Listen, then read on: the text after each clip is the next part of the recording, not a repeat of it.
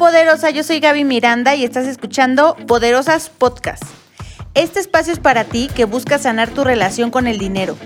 Para ti que quieres empezar a ahorrar, comprar tu primer casa y estás lista para tomar las riendas financieras de tu vida. Aquí nos reencontramos con las historias, experiencias y enseñanzas de nuestras abuelas, madres, hermanas y amigas para decidir un mejor presente. Hoy juntas nos hacemos poderosas.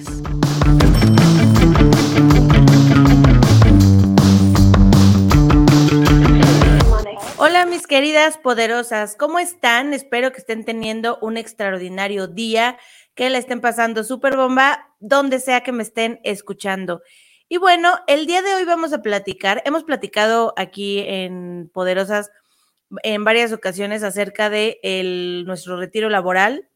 Ya platicamos de la FORE, platicamos de eh, cómo es el retiro para las mujeres y el día de hoy vamos a platicar acerca de cómo elegir el mejor plan personal de retiro. Y aquí esto es muy importante. Eh, ya, ya sabemos que el principal tema por el que nosotras tenemos que hablar, digo que ahorrar, es porque ya no existen pensiones garantizadas para nuestra generación. Entonces se vuelve de vital relevancia que nosotros podamos ahorrar para nuestro retiro. Pero el ahorrar no es suficiente, necesitamos, porque pues digo, no es una buena idea que ustedes ahorren en su colchón o en su casa, ¿no? Especialmente, o sea, nunca es bueno, pero especialmente es la peor idea cuando estamos hablando de un objetivo de tan largo plazo. Hay que tomar en cuenta que si nosotros, por ejemplo, empezamos a tener una vida laboral a partir de los que les gusta 22 años, a lo mejor los que se les hace un poquito tarde 25 años, eh, vamos a trabajar de los 25 al menos hasta los 65 años. Entonces necesitamos tener un instrumento que al menos 40 años nos permita invertir todo ese dinero que ahorramos para nuestro retiro. Y ya platicamos del Afore, que es el principal eh, instrumento, que es el instrumento base que recibe las aportaciones que se nos obligan a dar para nuestro retiro a través de nuestro trabajo y las aportaciones que da las personas que tienen este, alta en el IMSS o en el ISTE, pues las aportaciones que da su patrón para eso. Entonces, eh, aquí ya, eh, para que se echen una vueltecita eh, como intro, en la primera temporada, en el episodio 12, justamente platicamos acerca de las mujeres y el ahorro para el retiro. Y en esta temporada, segunda temporada, episodio 5, hablamos de qué es una FORE, para qué sirve. Todo ese contexto lo pueden ver en los episodios anteriores. El día de hoy, por eso vamos a hablar de planes personales de retiro. Entonces, cuando uno quiere invertir para el retiro, ya eh, tenemos como principal instrumento la FORE, pero la FORE, eh, digamos que ya nació como es la FORE, ¿no? O sea, la FORE tiene ciertas características de tasa de interés, de, de números de Afore, incluso, o sea, empresas que se dedican a administrar Afores. Y bueno, pues este ya tiene ciertas reglas. Nosotros básicamente no podemos elegir gran cosa al respecto, solamente podemos elegir qué empresa es la que administra nuestro dinero. Y fin, se acabó. No podemos hablar de plazos, de monto de ahorro, de muchas cosas. Bueno, puedes ahorrar de manera este, adicional, pero en la parte básica no podemos hacer mucho. Y por ello es que ahora existen los planes personales de retiro. Los planes personales de retiro justamente son eh, productos o instrumentos que comercializan principalmente aseguradoras, eh, principalmente porque también existen fondos de inversión que administran planes personales de retiro, pero la mayoría están concentradas en aseguradoras y que tienen la función de que nosotros podamos invertir para el retiro. La principal diferencia es que esos tipos de productos, pues nosotros podemos comprarlos y elegirlos, básicamente. O sea, hay muchísimos en el mercado y nosotros podemos elegir de acuerdo a diferentes cosas, este, qué es lo que mejor nos conviene de acuerdo a nuestro perfil. Y aquí por eso eh, les voy a platicar cuáles son los principales puntos en los que se tienen que fijar cuando alguien les ofrece un plan personal de retiro o cuando ustedes están buscando un plan personal de retiro, porque eh, no hay un producto que yo diga, este es el producto más bueno para el retiro, porque eso no existe. Quien les diga que eso existe, corran, huyan de ahí, porque existen tantos productos en el, en el mercado de tantas diferentes este, aseguradoras y administradoras de fondos que es imposible que exista uno para todos. O sea, el mejor va a depender de las condiciones que tú tengas actualmente, de tu edad, tus necesidades, tu, incluso tu monto de ahorro. Hay planes de retiro que a lo mejor tienen un monto mínimo de, no sé, voy a decir, dos mil pesos, pero tú nada más quieres ahorrar mil. Entonces, aunque yo te diga, mira, ese es el más padre, el mejor, el que no te puedes perder, pues no tiene sentido que tengas un producto que no va a ir acorde a tus necesidades. Entonces, eh, la primera cosa que les quiero, que les quiero platicar es eh, el primer punto más bien para que ustedes puedan elegir su plan personal de retiro, y esto es la base de hacia dónde te vas a ir a buscar un plan personal de retiro, es el tipo de rendimiento que te puede ofrecer este instrumento. Existen básicamente de dos tipos. Uno, eh, son planes de retiro que te van a ofrecer un rendimiento garantizado. O sea, que ya te van a dar las reglas, te van a decir, mire, señora Gabriela, a usted le vamos a otorgar un rendimiento de tal monto, le vamos a garantizar, pues en algunos casos, eh, además de una tasa de interés, se garantiza la inflación, pero usted ya no tiene que hacer nada, aquí ya lo único que tiene que hacer es invertir aquí con nosotros y se te da un contrato donde te dice cómo va a funcionar a nivel rendimientos durante los siguientes 10, 20, 30 o 40 años, lo que tú hayas elegido, tu dinero. Y fin, se acabó. Y existen planes donde el rendimiento es un rendimiento variable, o sea, es una manera, es un fondo de inversión tal cual en el que tú vas a poder elegir dónde invertir, pero pues ahí el rendimiento pues va a depender de la estrategia que tú tengas para invertir. Porque a pesar de que las aseguradoras y los fondos, de, la mayoría de los fondos de inversión este, te van a ofrecer este producto, pues digamos que es tu responsabilidad en la mayoría de las instituciones en dónde inviertes y en qué inviertes. O sea, no es como tal que exista un asesor que te vaya diciendo, tú invierte aquí o invierte acá o lo mejor es esto, ¿no? Uno tiene que estar en la mayoría de los casos al pendiente de qué es lo que está pasando con nuestro plan personal de retiro. Y esta, esta es la base porque de ahí vamos a derivar a varias cosas. Y es muy importante que ustedes, más allá de verlo solamente como un ahorro para el retiro, una inversión para el retiro, lo vean o lo empiecen a pensar como una estrategia para retirarnos.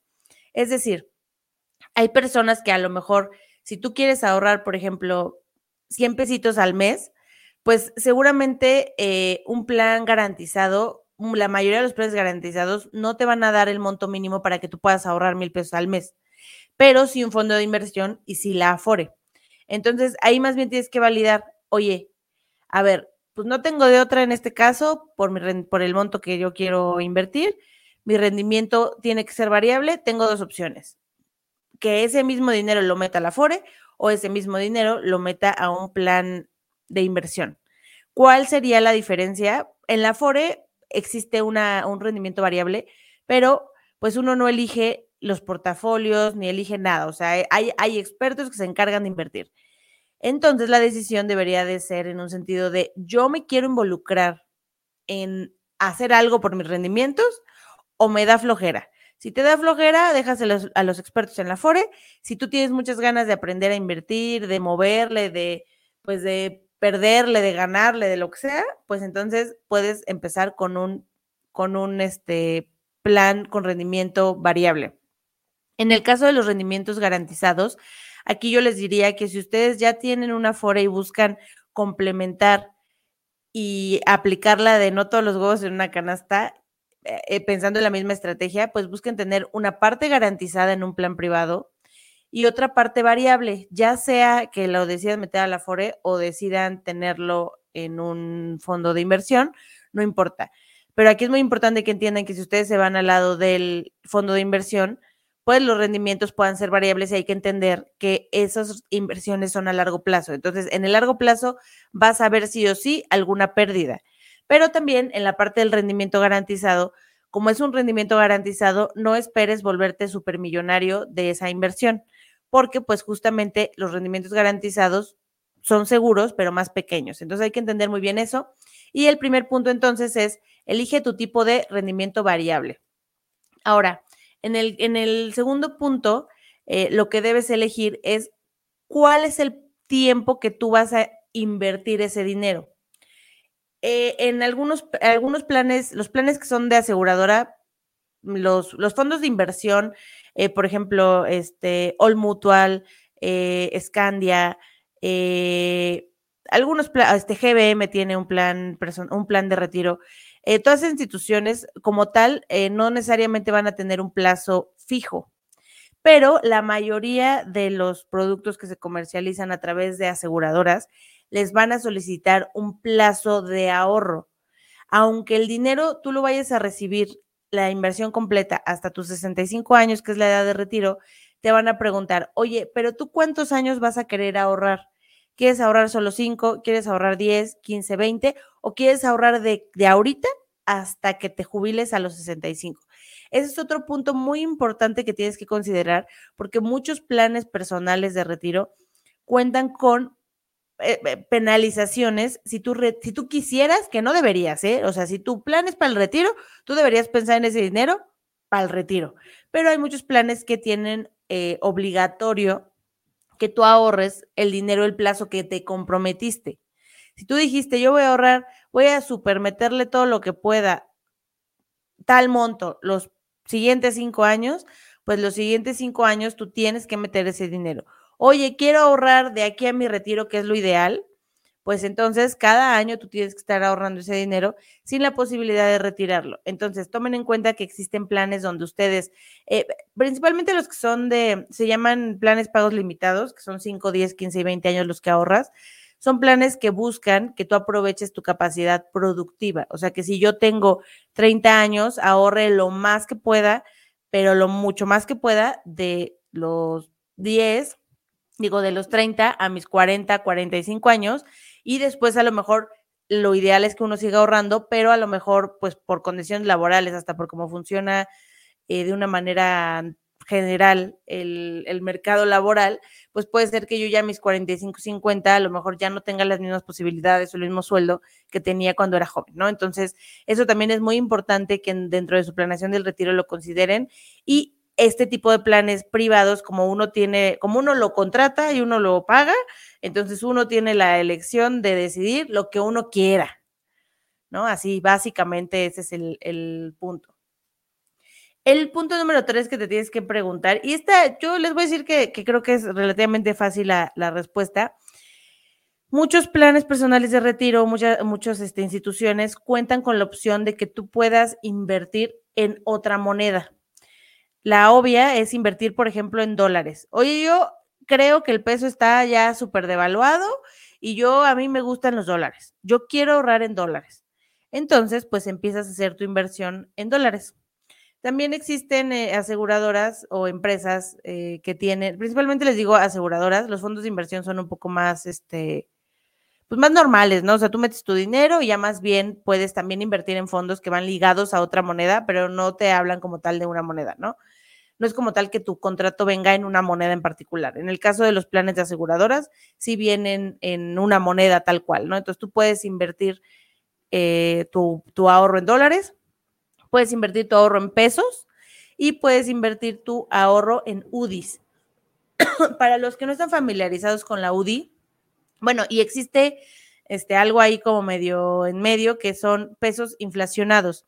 Si nosotros ahorramos o invertimos solamente en pesos, muy probablemente la garantía de ese contrato solamente va a ser una tasa de interés fija, ¿no? La mayoría de las veces, que puede ser 5%.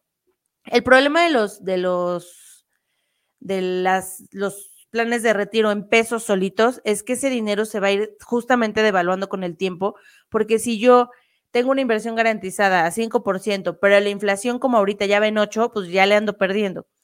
No significa que sean malos, pero significa que son los que yo recomiendo menos. Después vienen las UDIs. Las UDIs son una mm, moneda, digamos, que se, que se creó para replicar y para garantizar que el dinero que tú tienes en esa inversión va al menos ganar la inflación. Bueno, se creó por otras cosas, pero bueno, en, planes personales de retiro, esa es su función. La función de la UDI es, eh, el, crecimiento de la UDI va directamente con la inflación. Entonces, todos los planes en UDIs buscan que tu dinero no se devalúe. Y esos son los más recomendables. Existen UDIs y pesos inflacionados. Es exactamente lo mismo. Si tu contrato va ligado a inflación, son pesos inflacionados. Si tu contrato está en UDIs, ya por definición, tú la, institución te está asegurando que te va a mantener el poder adquisitivo del dinero adicional al rendimiento que te va a otorgar. Es decir, si tú tienes un plan en UDIs que te, que te garantiza el 4%, por ejemplo, de rendimiento, significa que realmente ese plan te está dando el 4% más lo que se genere de inflación. Y también en el caso de las, de las instituciones que tienen pesos inflacionados, pues eh, se te está garantizando la inflación también. Y la última moneda, que pues es dólares, es de sencilla, también se otorga un rendimiento eh, base, tal cual puede ser, no sé, 1%, ¿no? De rendimiento base sobre dólares y se te va a pagar el tipo de cambio. Aquí, por ejemplo, sí hay que tener mucho cuidado con los dólares porque mucha gente percibe que los dólares son más estables que el peso. Y realmente en los históricos, la tendencia de una UDI, por ejemplo, del, de las UDIs, han sido mucho más estables que el dólar porque en el dólar puede ser que tú hayas comprado dólares a 20 pesos y cuando te entregan tu dinero, digo, mm, este, a lo mejor ya está a 19, ¿no? O a 19.50.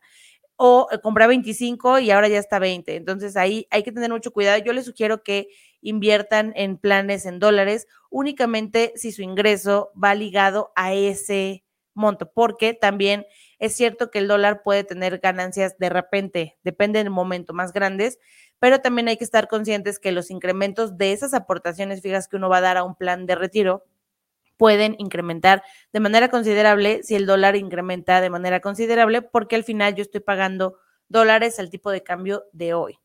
Entonces tengan mucho cuidado con eso. Si me preguntan a mí, para un mexicano normal promedio, lo ideal es que ustedes inviertan en UDIs o inviertan en pesos inflacionados. Eso es más normal, aunque no lo crean, el peso eh, o la UDI, el peso inflacionado y la UDI han sido bastante estables a lo largo del tiempo, especialmente si ustedes quieren complementar su estrategia de retiro, por ejemplo, de la FORE, con algo garantizado es la mejor recomendación. En planes, eh, en planes eh, de inversión, o sea, en inversiones tal cual, pues funciona un poquito diferente y ahí va a depender más bien de la estrategia que ustedes le quieran dar a su dinero. O sea, al final ustedes van a invertir pesos y lo van a invertir ahí como ustedes se les dé la gana. Por eso no me enfoco tanto en, esa parte porque ahí sí es un poco diferente eh, la elección. Y bueno, el punto número cuatro, ya llevamos tres. Tipo de rendimiento, ya sea garantizado variable, el plazo en el que yo quiero ahorrar, eh, los más comunes son 5, 10, 15 o 20, o de aquí a que me jubile. La moneda, que principalmente son UDIs, este, pesos, este, UDIs, pesos inflacionados, que son pues, como lo mismo, pesos sin inflación y dólares, son los principales. Y el número 4, esta oferta principalmente también se encuentra dentro de los productos garantizados, Espérenme, poderosas, porque me ando aquí ahogando. Ya, perdónenme. Eh, en el punto número cuatro están un diferenciador que tienen varios planes personales de retiro que no se encuentran dentro de fondos de inversión. Estos los pueden encontrar eh, dentro de algunas opciones de, de rendimiento garantizado y otras de rendimiento variable. Y son algunos seguros que se otorgan a este tipo de inversiones. Los principales son eh, seguro de vida, seguro de invalidez y en algunos casos se, pueden, se pueden incluir eh, algunos productos indemnizatorios que son para enfermedades, por ejemplo, propias de las mujeres. Son productos que están enfocados directamente o seguros directamente a complementar nuestra inversión para el retiro, pero en algunos casos enfocados a las mujeres. Y eh, les voy a explicar un poquito de cada uno, poderosas. El primero, el seguro de vida.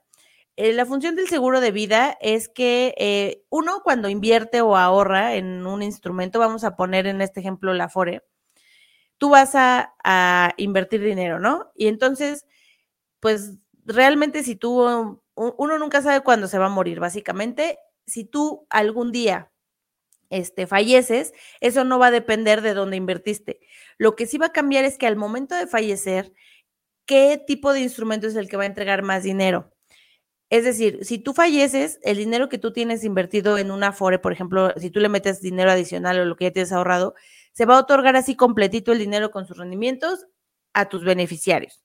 En el caso de este tipo de instrumentos que tienen un seguro, lo que se va a pagar es en muchos casos el dinero de tu ahorro más un seguro de vida, en otros casos, dependiendo del instrumento, solamente se va a pagar un seguro de vida que la mayoría de las veces es mayor al monto del ahorro que tú tienes contratado.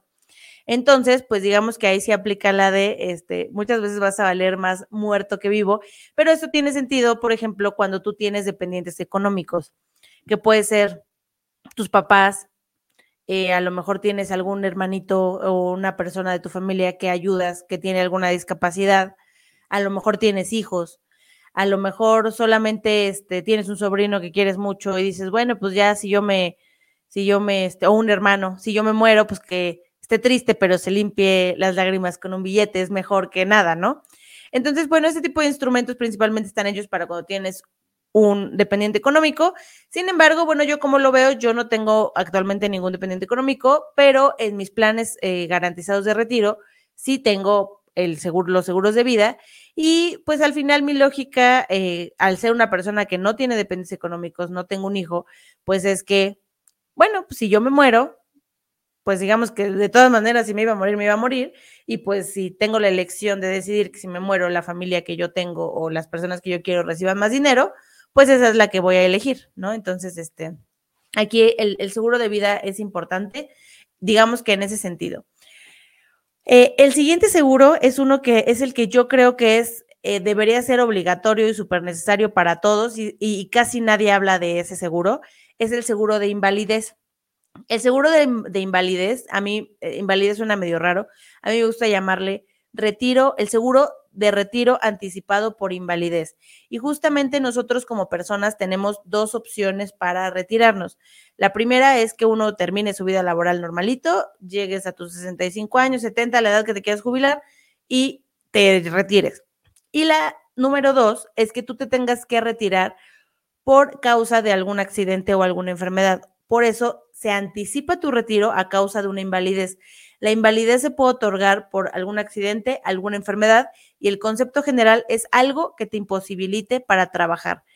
Y cuando yo utilizo la palabra invalidez, siempre se me asustan y me dicen, no, Gaby, pero, o sea, si yo ya estoy inválido, pues ya mejor mátenme, o sea, yo no quiero estar cuadraplégico. Y les quiero decir que el tema de la invalidez no solamente se trata de cosas súper graves, que claro que son una invalidez, que ya no me puedo mover, que ya no puedo caminar. Hay muchísimas eh, variantes de la invalidez, porque la invalidez también va a depender de a qué tú te dedicas.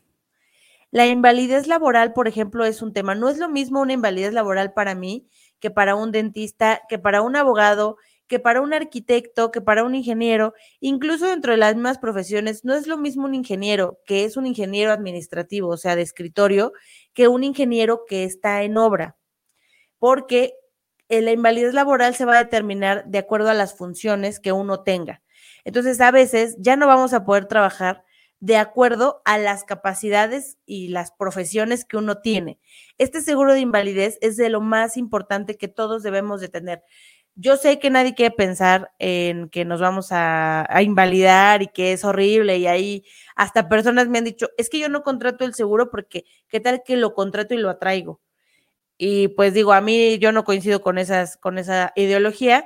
Yo creo que eh, es algo bastante importante y que lo peor que te puede pasar cuando estás eh, este, invirtiendo, ahorrando, viviendo y así, este, no es que te mueras, ¿no? O sea, el, el hecho de que, de, que, de que tú ahorres, no ahorres, inviertas, no inviertas, lo peor que te puede pasar no es que te mueras. Aunque suene feo, no debería ser así, pero dices, ay, ya me morí, ya no es mi problema. Pero el hecho de que tú ya no puedas trabajar y que tengas que seguir comiendo, viviendo sin dinero, eso creo que sí es un riesgo bastante importante del que tenemos que hablar y es por eso que yo les sugiero que dentro de sus planes eh, personales de retiro busquen tener al menos un, cachito que tenga un seguro de invalidez, que es súper importante.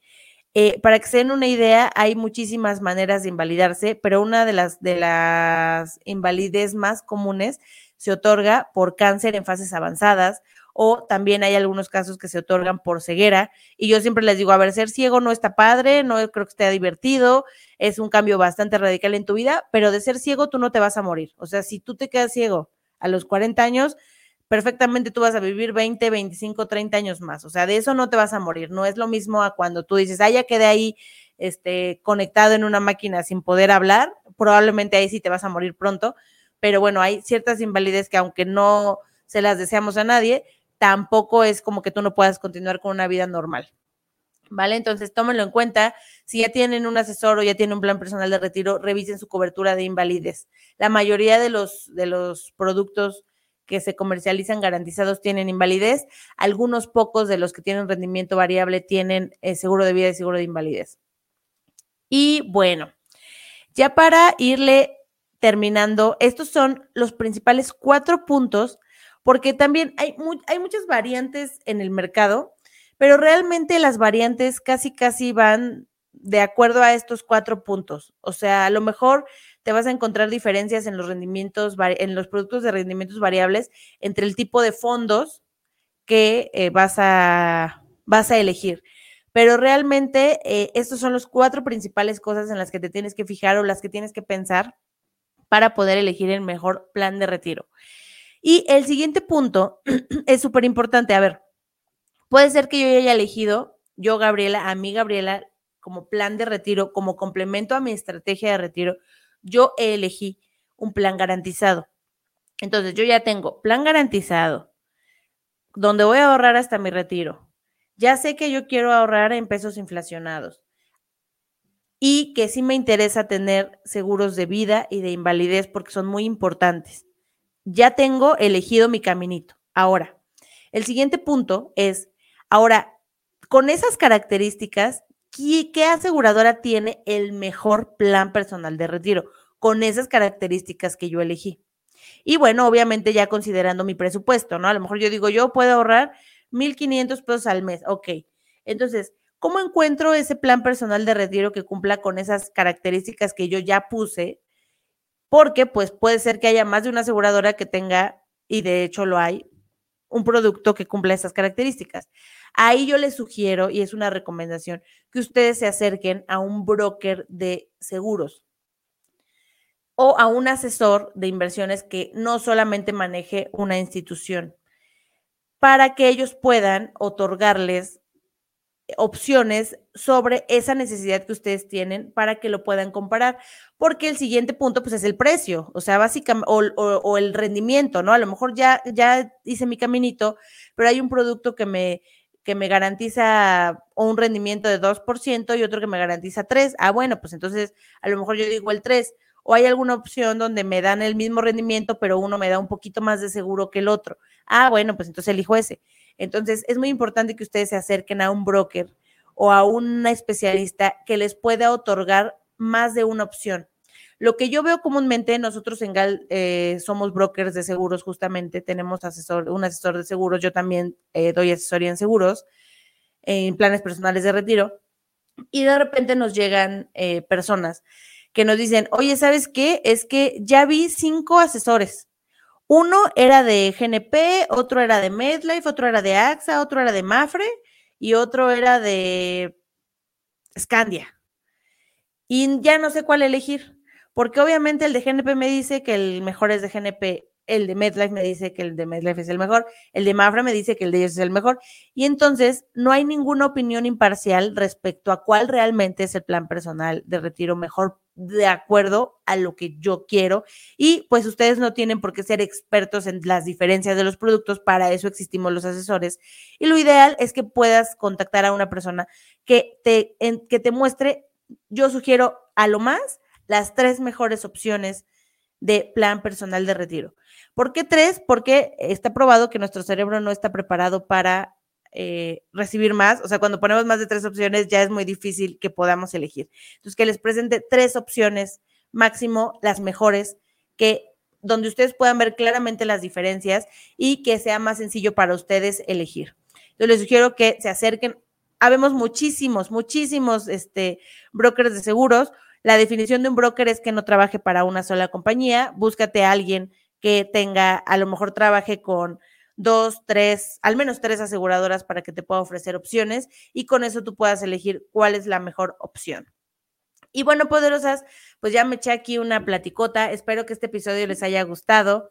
Si tienen alguna duda, ya tienen un plan de retiro, eh, quieren, quieren justamente empezar a buscar su plan de retiro, pues escríbanme o también me pueden seguir en mis redes sociales. Ya saben, estoy en Facebook y en Instagram como eh, Gal Asesores, en TikTok como Gaby de Gal y espero que después de este episodio vayan pensando justamente en cómo empezar, si no has empezado tu ahorro para el retiro, si ya tenías pensado empezar, que este episodio te ayude a poder elegir de una manera pues un poquito más certera qué plan de retiro puedes elegir o cómo empezar a elegir un plan de retiro al menos.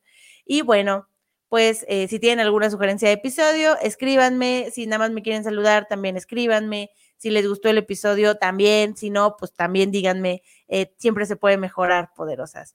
Bueno, y pues ya saben que estamos aquí como cada semana, todos los miércoles. Eh, nos vemos la siguiente semana. Yo soy Gaby Miranda y espero que después de este episodio te vaya siendo más tú, más poderosa. Hasta la próxima.